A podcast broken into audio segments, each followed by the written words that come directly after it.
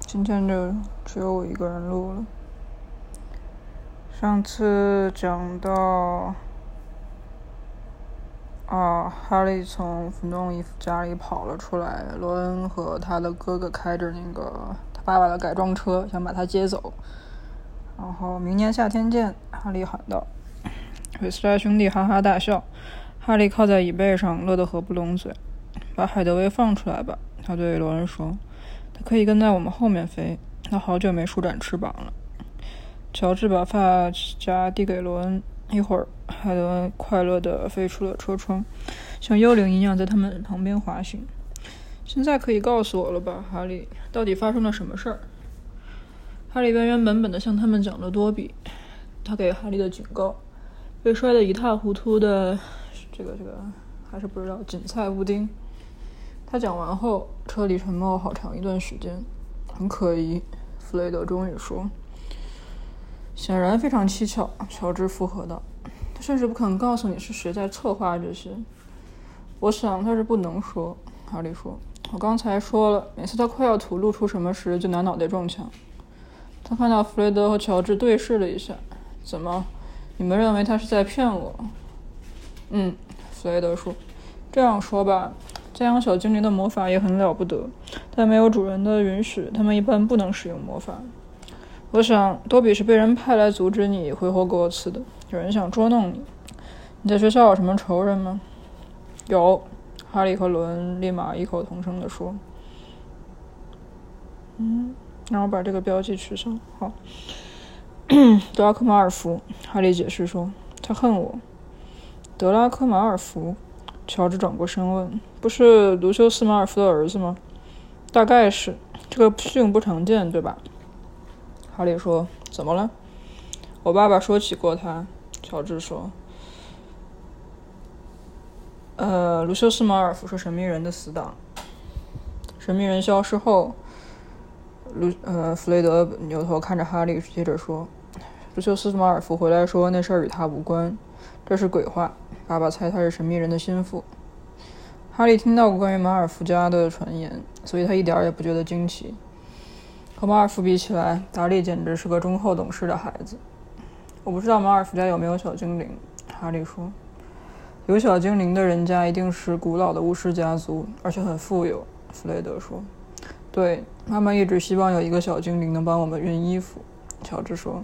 可是我们只有阁楼上那个讨厌的食尸鬼和满花园的地精，小精灵是那种古老的大庄园和城堡里才有的。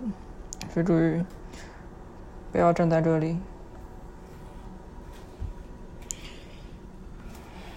大庄园和城堡里才有的，我们家可找不到。哈利沉默了。德拉克和马尔福用的东西总是最高级的，他家有的是魔币。他能想象出马尔福在一所大庄园住宅里趾高气扬地走来走去，派佣人去阻止哈利和霍格沃茨，也很像马尔福干的事情。哈利把多比的话当真，是不是太傻了呢？不管怎么说，我很高兴我们来接你了。洛恩说：“你一封信都不回，我真的是着急了。一开始我以为是埃罗尔出了问题。埃罗尔是谁？是我们的猫头鹰。他上了年纪，以前送信时就累垮过。”我所以我想见赫梅斯，谁？帕西当上局长后，爸爸妈妈给他买的那只猫头鹰。坐在前排的弗雷德说：“可帕西不肯借给我。”罗恩说：“说他要自己用。”帕西今年暑假一直非常古怪。乔治皱着眉头，他发了好多信，还老一个人把自己关在屋里。我不明白，局长的徽章要擦那么多遍吗？你向西开的太远了，弗雷德。他指着仪表盘上的一个指南针说。弗雷德把方向盘转了转。你们把车开出来，你们的爸爸知道吗？其实哈利已经猜到了实情。哦，不知道的，罗恩说。他今晚加班，但愿我们能悄悄地把车开进车库，不让妈妈发现。你爸爸在魔法部做什么工作？他在一个最无聊的部门。罗恩说：“禁止滥用麻瓜物品实验室。”什么？就是禁止对麻瓜制造的东西施用魔法。但怕他们万一又回到麻瓜的商店或家里，就像去年有个老巫婆死了，她的茶具被卖到一个古董店，一个女麻瓜买下了这套茶具，回家请朋友喝茶，真是一场噩梦。爸爸连着加了好几个星期的班，怎么回事呢？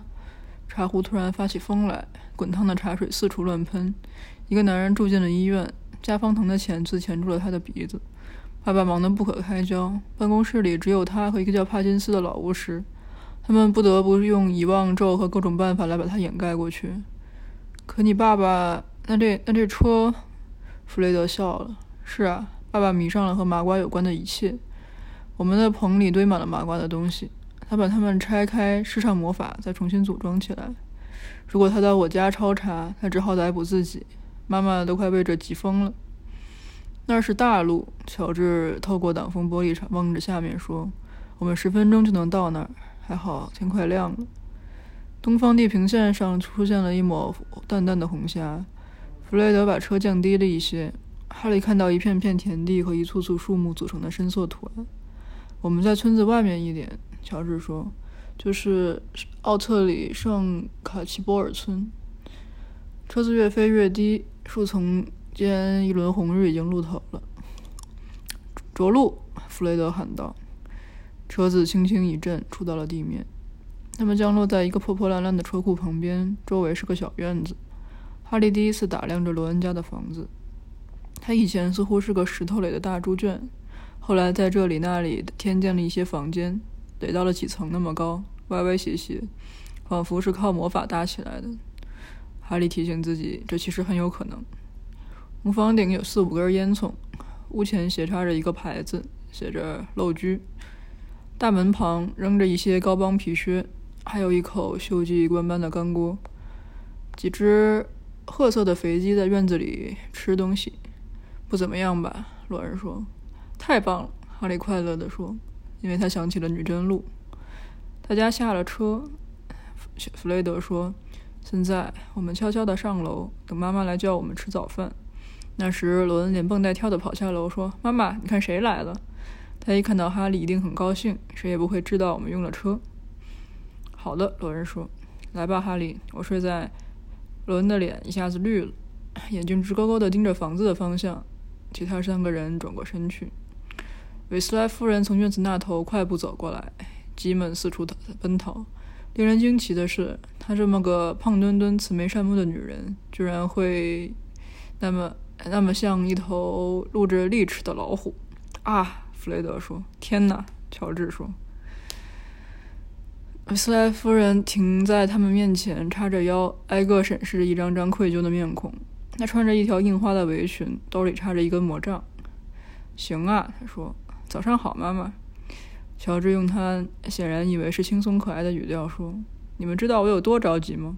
韦斯莱夫人用令人心惊肉跳的低沉声音说。对不起，妈妈。可是我们必须。韦斯莱夫人的三个儿子都比他高，可他的怒火爆发时，他们都战战兢兢的。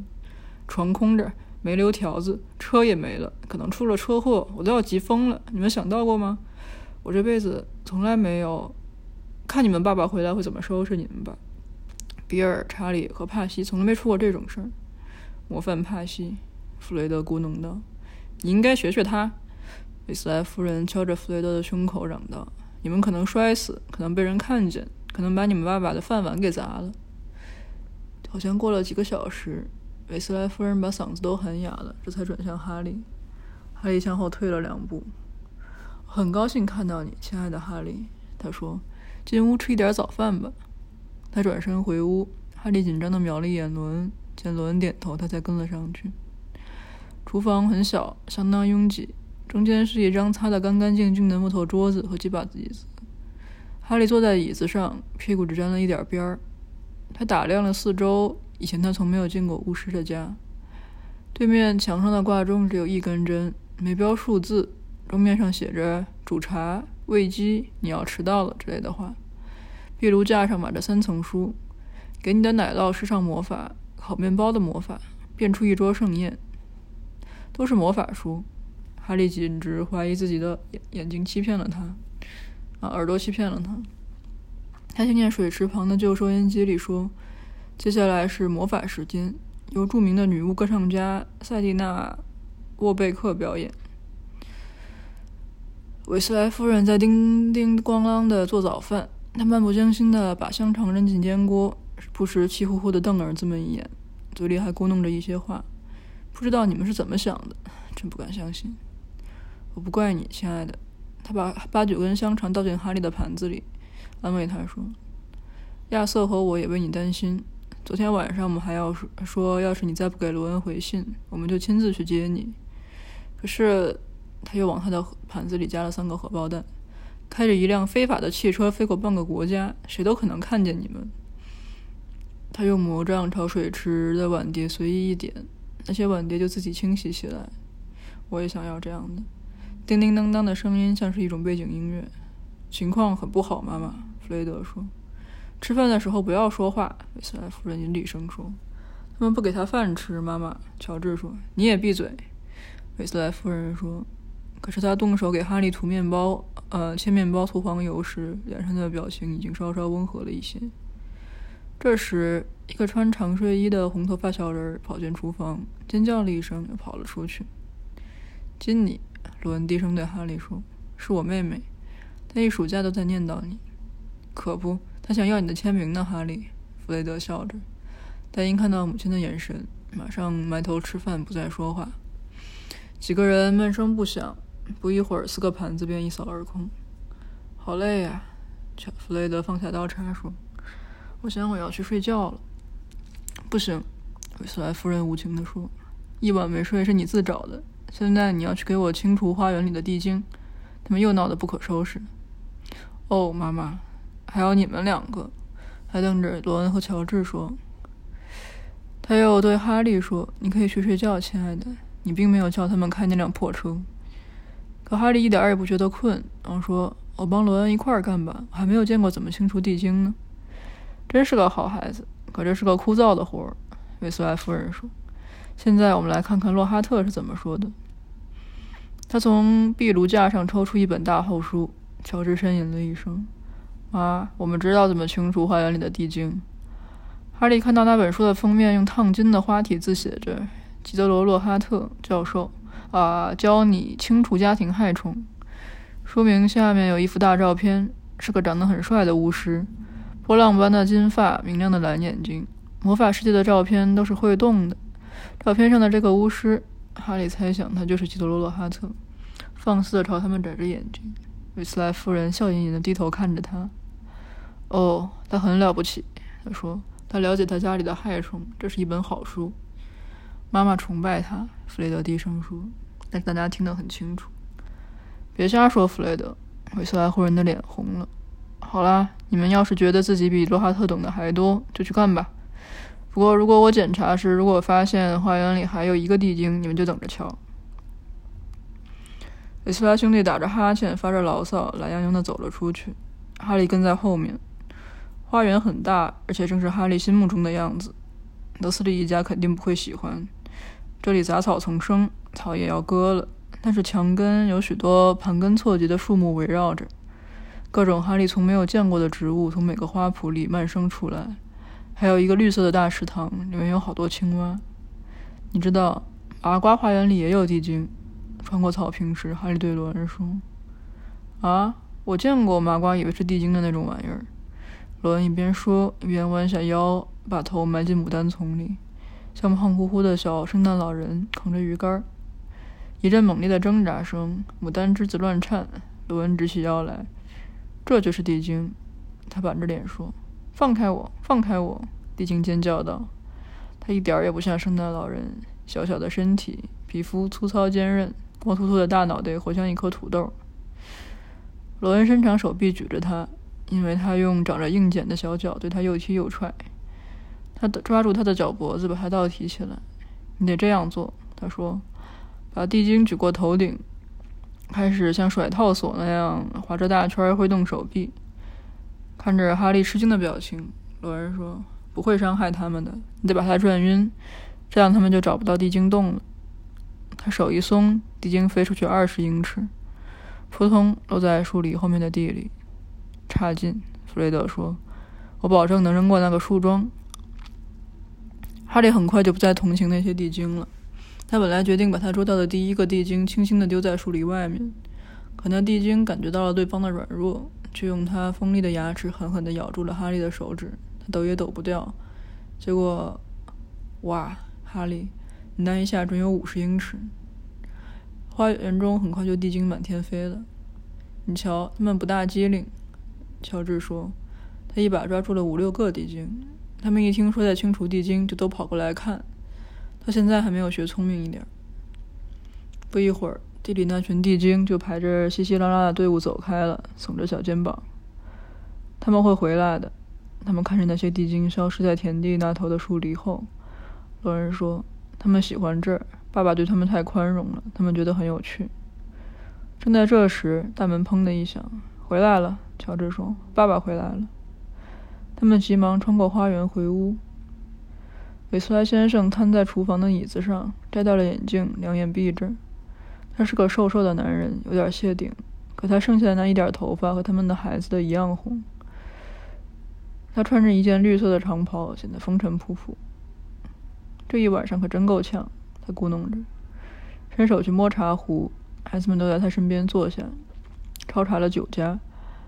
蒙顿格斯·弗莱奇是个老家伙，想趁我转身时对我用魔法。韦斯莱先生喝了一大口茶，舒了口气。搜到了什么东西吗，爸爸？弗雷德急切地问。只有几把会缩小的房门钥匙和一只会咬人的水壶。韦斯莱先生打着哈欠说：“有一些很麻烦的东西，但不归我的部门管。在莫特莱克家发现了一些非常古怪的雪雕，他被带去问话了。可那是咒语实验委员会的事儿，谢天谢地。为什么要有人要做会缩小的钥匙呢？”乔治问。“捉弄那些麻瓜。”韦斯莱先生叹息道。卖给麻卖卖给麻瓜一把钥匙，最后钥匙缩小到没有，要用时就找不到了。当然，这很难说服任何人，因为没有一个麻瓜会承认自己的钥匙缩越缩越小。他们会坚持说钥匙丢了。这些麻瓜，他们永远能对魔法视而不见，哪怕他明明摆在他们面前，可能被我们的人施了魔法的那些东西，你简直不能相信。比如汽车，对吗？斯莱夫人走了进来。手里拨弄着一根，举着一根拨火棍，像举一把剑。韦斯莱先生张大了嘴巴，心虚的看着他妻子。汽车，茉莉，亲爱的。对，亚瑟，汽车。韦斯莱夫人眼里冒着火。想想看，一个巫师买了一辆生锈的旧汽车，对他妻子说他是想把它拆开看看内部构造，可实际上他用魔法把它变成了一辆会飞的汽车。韦斯莱先生眨眨眼。“哦，亲爱的，我想你会发现他这样做并没有违法，尽管他也许应该事先把真相告诉妻子。法律中有个漏洞，你会发现，只要他不打算开它，嗯，汽车会飞这一事实并不。”亚瑟·韦斯莱，你在写法律的时候故意留下了这个一个漏洞。”韦斯莱夫人嚷道，“就为了你能在你的呃棚子里鼓捣那些麻瓜的东西。告诉你。”今天早上，哈利就是坐那辆你不打算用它来飞行的车过来的。哈利，韦斯莱夫先生茫然地问道：“哪个哈利？”他环顾四周，看到哈利，马上跳了起来。“上帝啊，是哈利波特吗？”见到你太高兴了。罗恩对我们讲了很多你的事情。你儿子昨晚开着那辆车飞到哈利家，把他接了过来。韦斯莱夫人嚷道：“你有什么话说？嗯，真的吗？”韦斯莱先生忙问。他飞得好吗？啊，我是说，看到韦斯莱夫人眼里喷出的怒火，他连忙改口：“是很不对的，孩子们，非常非常不对。”韦斯莱夫人像牛蛙似的鼓起胸脯：“让他们去吵吧。”罗恩悄悄对哈利说：“来，我带你去看我的卧室。”嗯，今天讲到这儿吧。嗯，今天读了好长一大段。嗯。